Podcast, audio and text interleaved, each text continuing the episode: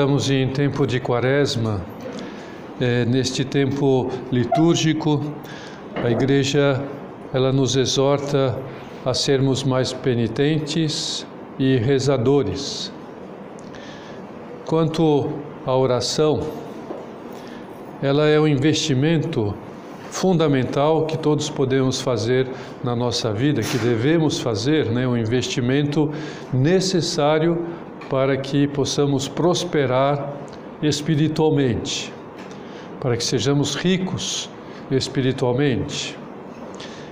E para que esse investimento seja rentoso, a nossa oração ela precisa ter algumas características essenciais. E a primeira delas é o diálogo. Ou seja, a oração verdadeira é uma conversa que nós temos com Deus. Não é um monólogo interior, não é uma conversa conosco mesmos. Primeiro, nós falamos com Deus aquilo que levamos no coração. As preocupações, apreensões, ansiedades, dúvidas, euforias, vislumbramentos. Se o relacionamento é, com a esposa, com o esposo ou com a mãe está difícil, está complicado, fala com Deus sobre isto. Está é, tá preocupada porque o filho não está indo bem na escola, porque não quer estudar, vive no computador, vive no celular. Fala com Deus sobre isto. Está nervosa porque a filha está desobedecendo o horário de chegar em casa, porque fica nas festas até altas da noite. Fala com Deus. Perdeu alguém da família, está psicologicamente abalada, fala com Deus, conversa com Deus, leva essas preocupações ao Senhor, pede paz e serenidade a Deus na oração para enfrentar esses problemas, para encontrar a resposta, para ter fortaleza interior. É. Jogue as suas preocupações no Senhor e Ele lhe sustentará. Peça luzes a Ele para descobrir onde arrumar recursos para pagar as dívidas. Quem tem sido a causa de muitas brigas na família, o que está bem, o que está mal, o que precisa melhorar, enfim, levar a Deus a vida, aquilo que nos envolve. Precisamos avançar em alguma virtude, eliminar um defeito, Precisamos coragem para perdoar um irmão que não está falando com você por causa do terreno da herança. Tudo isso são temas para falar com Deus na oração. É, percebemos, hoje é festa de São José, como ele levou ao Senhor a preocupação de que a sua noiva estava grávida e sabia que não era dele a gravidez. Então Deus resolveu o assunto, ele mostrou o que é aquilo e ele então recebeu a missão de receber Maria e ser pai de Jesus Cristo. Então as soluções vêm quando nós fazemos oração. Quando nós temos uma ideia e como José tinha de deixar Maria, Jesus vem, Deus vem, o Espírito Santo não, não é para deixar, não é este o caminho. Então tudo se resolve quando nós fazemos oração. Se as nossas palavras dirigidas a Deus forem assim íntimas, sinceras, comprometedoras, vamos ouvir a voz de Deus. Com certeza vamos ouvir a voz de Deus. Ele vai nos dizer aquilo que temos que fazer, qual deve ser a nossa atitude nessas ocasiões. É, então, vamos pensar um pouco neste momento é, estamos aqui nesta capela, fazendo a nossa oração precisamente, nossa meditação. É, Deus sabe muito bem que tem pessoas que não querem ouvi-lo. Ele fala-nos disso com tristeza no Antigo Testamento, através do profeta Isaías. O coração deste povo se endureceu. taparam seus ouvidos e fecharam seus olhos, para que seus olhos não vejam e seus ouvidos não ouçam, nem seu coração compreenda, para que não se convertam e eu os sare. Jesus Cristo lembra essas palavras é, do Antigo Testamento e diz-nos na parábola do semeador que nosso coração não acolhe a palavra de Deus como uma boa semente, acolhe como uma boa terra, perdão, acolhe a semente, a boa, seme, a boa terra preparada para dar frutos, 30, 60, 100%, frutos de santidade, frutos de glória a Deus. É, porque muitas vezes colocamos neste terreno nosso, da nossa alma, pedras que tapam os nossos ouvidos, para não ouvir, e os olhos para não ver. Somos nós os causadores dessa falta de solução para os nossos problemas, porque não ouvimos a voz de Deus, não escutamos Deus falar-nos. Nós não queremos que isso aconteça conosco, Jesus. Estamos interessados em ouvir o que o Senhor tem a nos dizer para a sua glória, para o nosso bem, para que é, possamos então viver em harmonia sempre permanente é, e viver então aquilo que é necessário viver em cada momento. Queremos ser melhores, queremos mudar para melhor. Então, se nós ouvirmos o que Deus tem a nos dizer na oração, com certeza nós mudaremos. É, vamos mudando, vamos sendo melhores, seremos melhores e viveremos mais tranquilos. Este é o poder da oração, do diálogo com Deus. Vamos mudando a nossa conduta, aquilo que é mais adequado, de acordo com a vontade de Deus. Vamos identificando-nos com a vontade de Deus, como Jesus Cristo. Vamos identificando com uh, Jesus Cristo. Vamos sendo melhores, identificando-nos como, como, com Cristo, com seu coração. Vamos mudando certos hábitos, né? Esses hábitos que não condizem com a nossa condição de cristãos, não são compatíveis com aquilo que nós acreditamos, aquilo que sabemos que é o certo. Então, não tapemos os nossos ouvidos, não queremos, Senhor, queremos ouvi-lo. Não queremos que a preguiça nos impeça de realizar essa oração, a desordem ter esse diálogo com o Senhor permanente, habitual, frequente. Não queremos ser teimosos a continuar a viver com as nossas misérias que nos afastam de Ti. Por isso, queremos ter esses momentos de oração, de diálogo contigo. E para que possamos ter esse diálogo com Deus, esse, essa oração que é diálogo, é conversa com Deus, o que, que nós precisamos também? Precisamos do silêncio exterior e do silêncio interior. É, por isso, Jesus nos diz: quando você orar, vá para o seu quarto, feche a porta e ore a seu Pai, em segredo e ele que te vê o recompensará é, e, no, e dará um consolo interior. Isso é assim, porque Deus fala na paz. Deus fala na brisa suave. Quando o profeta Elias subiu ao Monte Horeb é, para descansar, entrou numa caverna. Deus lhe falou: sai para fora, Elias. Elias saiu fora da caverna.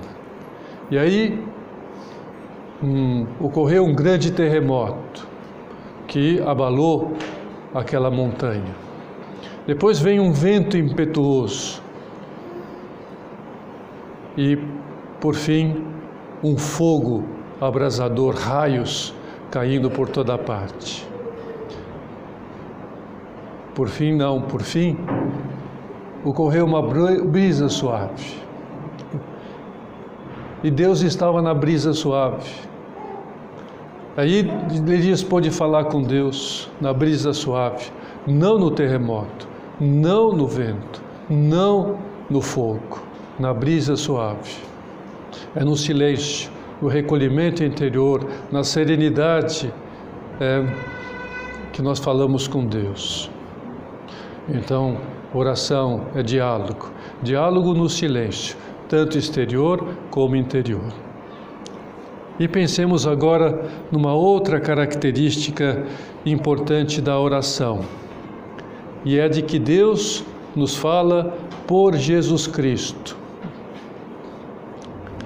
É, havendo Deus antigamente falado muitas vezes, diz o livro dos Hebreus, é, de muitas maneiras aos nossos pais, pelos profetas, ultimamente nos falou pelo Filho. Por isso que é importante levar a oração à vida de Jesus Cristo. Levar os seus ensinamentos, levar as suas palavras contidas no Novo Testamento.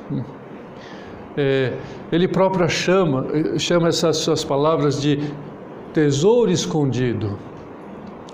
E um tesouro e que para que a gente encontre esse tesouro dos seus ensinamentos, das suas palavras, né, dos seus gestos, das suas instruções, é necessário desenterrar esse tesouro, fazer um esforço, o esforço de ler a, a palavra de Deus, de meditá-la, de lutar contra as distrações, lutar contra o sono, contra a desordem,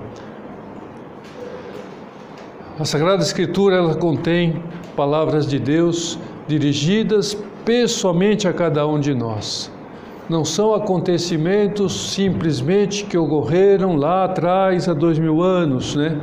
É, não, aquela, aquele diálogo de Jesus com a samaritana é um diálogo conosco. Nós somos a samaritana.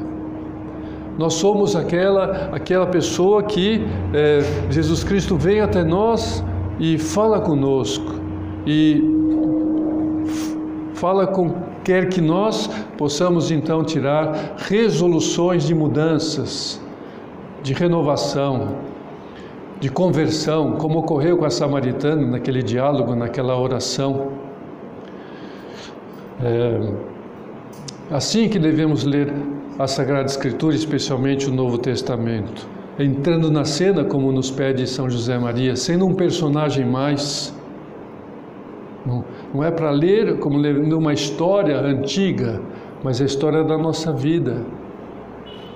Meditamos aquilo que, que quer dizer para nós isto, o que Deus quer dizer para nós, o que Ele nos pede.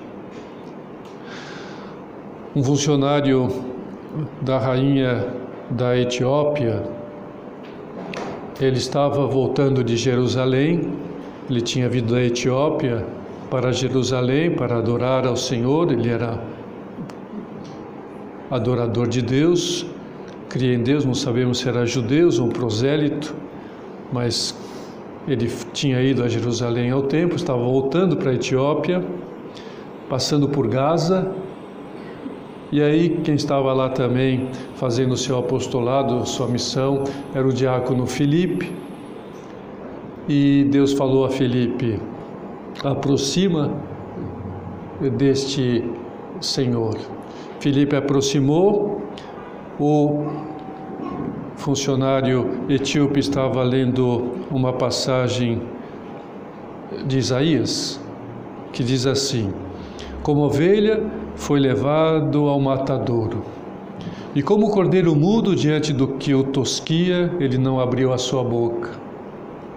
Na sua humilhação foi consumado o seu julgamento. Quem poderá contar a sua descendência, pois a sua vida foi tirada da terra? Então ele perguntou a Felipe: de quem o profeta está falando? É Isaías. Dele ou de outra pessoa?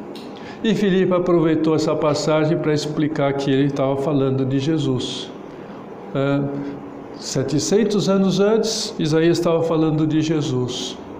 Então Filipe explicou para ele né, que tudo aquilo foi uma previsão daquilo que aconteceria com Jesus e aí ele explicou tudo o que aconteceu com Jesus, né, que ele foi levado a cruz, foi crucificado para nos redimir, para nos salvar, nos deixou o batismo. Batismo? Pera lá, e como que é o batismo então? Foi o que o tio pediu. Aqui tem água, né? Ele explicou que era água, Jesus falou batizar em água, ah, em nome do Pai. Então, eu quero ser batizado. Vamos aqui, desceram, né? E foram a água e Felipe batizou o etíope, né? Então, assim que nós podemos fazer uso dos, das passagens da Escritura, tanto do Antigo Testamento, que nos falam de Cristo e falam para nós, como do Novo Testamento. Dessa maneira, como Felipe explicou para o etíope, e, nós deve, e Deus nos explica. O Espírito Santo nos explica, nos mostra se nós perguntamos: o que está falando para mim essa passagem? Também há outros livros é, que nos falam sobre Jesus Cristo, além da Bíblia, livros que trazem a mensagem de Deus explicada, trazem uma porção de mensagens de Deus. Né? A oração é o Instagram de Deus. Né? É onde nós podemos então estar vendo as mensagens de Deus, ouvindo as mensagens de Deus. E quanto mais frequentemente nós investirmos neste tempo de oração, o que, que vai ocorrer? Vai ocorrer que nós vamos conseguindo pouco a pouco fazer com que toda a nossa vida seja oração, toda a nossa vida se transforme em oração. O Papa Francisco, ele fala-nos sobre isso numa audiência geral e dava-nos o exemplo de São José e de Nossa Senhora.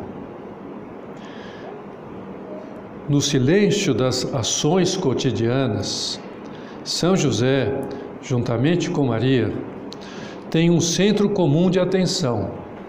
Quem é esse centro comum? Jesus, tanto para José como para Maria. Jesus. Eles acompanham e protegem com empenho e carinho o crescimento do Filho de Deus feito homem por nós refletindo sobre tudo o que acontecia, sempre guardando no coração. Nos evangelhos, Lucas enfatiza duas vezes essa atitude de Maria, que também é de São José. Guardava todas essas coisas, meditando-as no seu coração nesses momentos difíceis de entender, não sabe por que, que aconteceu isso, aquilo aconteceu aquilo, né? Jesus Cristo que se desvencilha dele, Jesus Cristo que tem essa atitude de adolescente, né? que some, desaparece, né? e não diz para onde foi, né? e a apreensão da mãe, a apreensão do pai, e Jesus Cristo quis que isso acontecesse com José com Maria, para também ah, saber que também as mães os pais estão junto com Maria e José nesses momentos em que tem que padecer essas dificuldades. Levar a oração os acontecimentos. Fazer desses momentos oração e não se descabelar, se desesperar, sair correndo aí é, sem sentido nenhum. Para ouvir o Senhor, continua nos dizendo o Papa, Devemos aprender a contemplar ou perceber Sua presença constante em nossas vidas. Precisamos parar para dialogar com Ele, dar-lhe espaço na oração.